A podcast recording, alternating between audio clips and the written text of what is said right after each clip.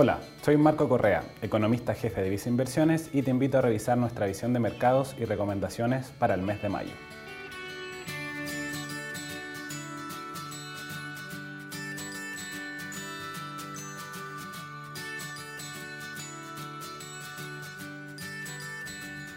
Durante abril, los mercados accionarios en su mayoría mostraron variaciones negativas, en un contexto donde se mantiene el conflicto bélico en Europa, al que se suman la desaceleración económica en China, producto de restricciones sanitarias y alzas de tasas por parte de la Reserva Federal, ante una inflación más alta.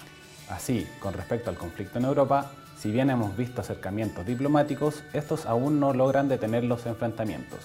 Y, por otra parte, se han impuesto mayores restricciones al comercio con Rusia, lo que presiona al alza el precio de los recursos naturales. Por otra parte, las autoridades de China han mantenido sus estrictas políticas sanitarias, a lo que se suman regulaciones de sectores como el inmobiliario o de servicios, produciendo una desaceleración en la economía del país. Si bien se han implementado estímulos como tasas de interés más bajas, estos no han sido suficientes para cambiar esta situación. Con respecto a los bancos centrales, destacan los comunicados de las autoridades de la Reserva Federal de Estados Unidos, donde se han mostrado más preocupados por la inflación. Así, en un contexto donde la economía del país muestra buenos indicadores, a diferencia de sus pares desarrollados, las autoridades elevarían su tasa de referencia hasta niveles de 2% a fin de año, con el fin de contener una mayor aceleración en la inflación. En este contexto, las tasas de interés de Estados Unidos se han elevado a máximos de 3 años, donde la tasa del Tesoro de 10 años alcanzó niveles cercanos al 3%. Por su parte, el dólar internacional se ha fortalecido frente a sus distintos pares, en el caso del euro y el yen alcanzando máximos en los últimos 20 años. Así, los fondos de renta fija internacional han presentado retornos negativos de forma generalizada ante tasas de interés más altas. En el ámbito local, durante el mes destacó la publicación de la inflación de marzo, la que anotó una variación mensual de 1,9%, siendo mayor a lo esperado por el consenso. Además, se rechazó el proyecto que permitiría nuevos retiros de fondos previsionales. En términos de actividad, el IMASEC de marzo anotó un crecimiento anual de 7,2%.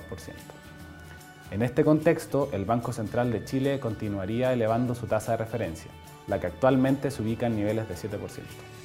Con respecto a las diferentes clases de activos locales, destaca el rendimiento positivo de fondos de renta fija local que poseen una mayor ponderación de instrumentos en UEF, favorecidos por perspectivas de mayor inflación. Mientras, el tipo de cambio ha tenido una depreciación hasta máximos de los últimos cuatro meses, alcanzando niveles superiores a los 850 pesos. Esto ante el fortalecimiento del dólar internacional. Finalmente, con respecto al índice de acciones locales IPSA, este presentó una variación negativa, revirtiendo el positivo comportamiento de marzo, lo que de todas formas está en línea con el desempeño de sus pares internacionales. Estimamos que en el corto plazo se mantendrán los factores de riesgo que podrían generar una mayor volatilidad en los activos de riesgo, como una mayor inflación y tasas de interés más altas, en un contexto de desaceleración de economías relevantes. Así, para un perfil balanceado, continuamos recomendando una mayor exposición a la renta fija respecto a la renta variable. Dentro de la renta fija, continuamos con una mayor exposición a la renta fija local, por sobre la renta fija internacional, pues los instrumentos locales ya habrían internalizado niveles mayores de TPM y están entregando tasas más atractivas relativos a sus pares externos.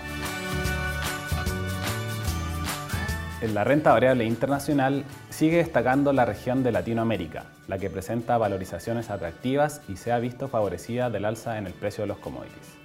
Por el contrario, la región de Europa enfrenta un mayor riesgo geopolítico y una mayor dependencia comercial y energética de Rusia. En relación a la renta variable local, mantenemos la recomendación de una posición selectiva, con preferencia hacia compañías con una positiva dinámica de resultados y menor riesgo regulatorio. En cuanto a la renta fija internacional, estimamos que las tasas de interés seguirían presionadas al alza, por lo tanto afectando a la baja el precio de los bonos. Dentro de la categoría favorecemos la deuda corporativa con baja duración. Con respecto a la renta fija local, continuamos con una mayor exposición, en vista de un escenario de tasas que ofrece atractivos niveles de devengo. Además, mantenemos nuestro sesgo positivo por instrumentos corporativos denominados en UEF, los que pueden entregar una mayor cobertura en este contexto de alta inflación. Finalmente, si quieres saber más sobre nuestras recomendaciones, te invitamos a suscribirte a Invertir Simple de Byvisa Inversiones en Spotify y YouTube.